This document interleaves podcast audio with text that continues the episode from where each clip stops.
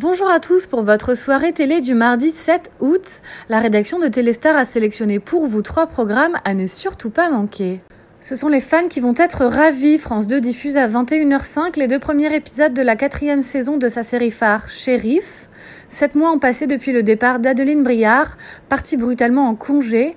Shérif poursuit donc sa mission au sein de la police lyonnaise, mais ne s'attendait pas au retour d'Isabelle Vanier, surnommée la Veuve Noire, qui vient de perdre son mari dans d'étranges circonstances.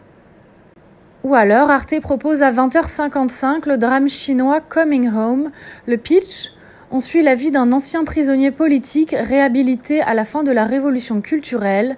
Alors qu'il rentre chez lui, il va se retrouver confronté à l'amnésie de son épouse et va tout faire pour lui raviver la mémoire.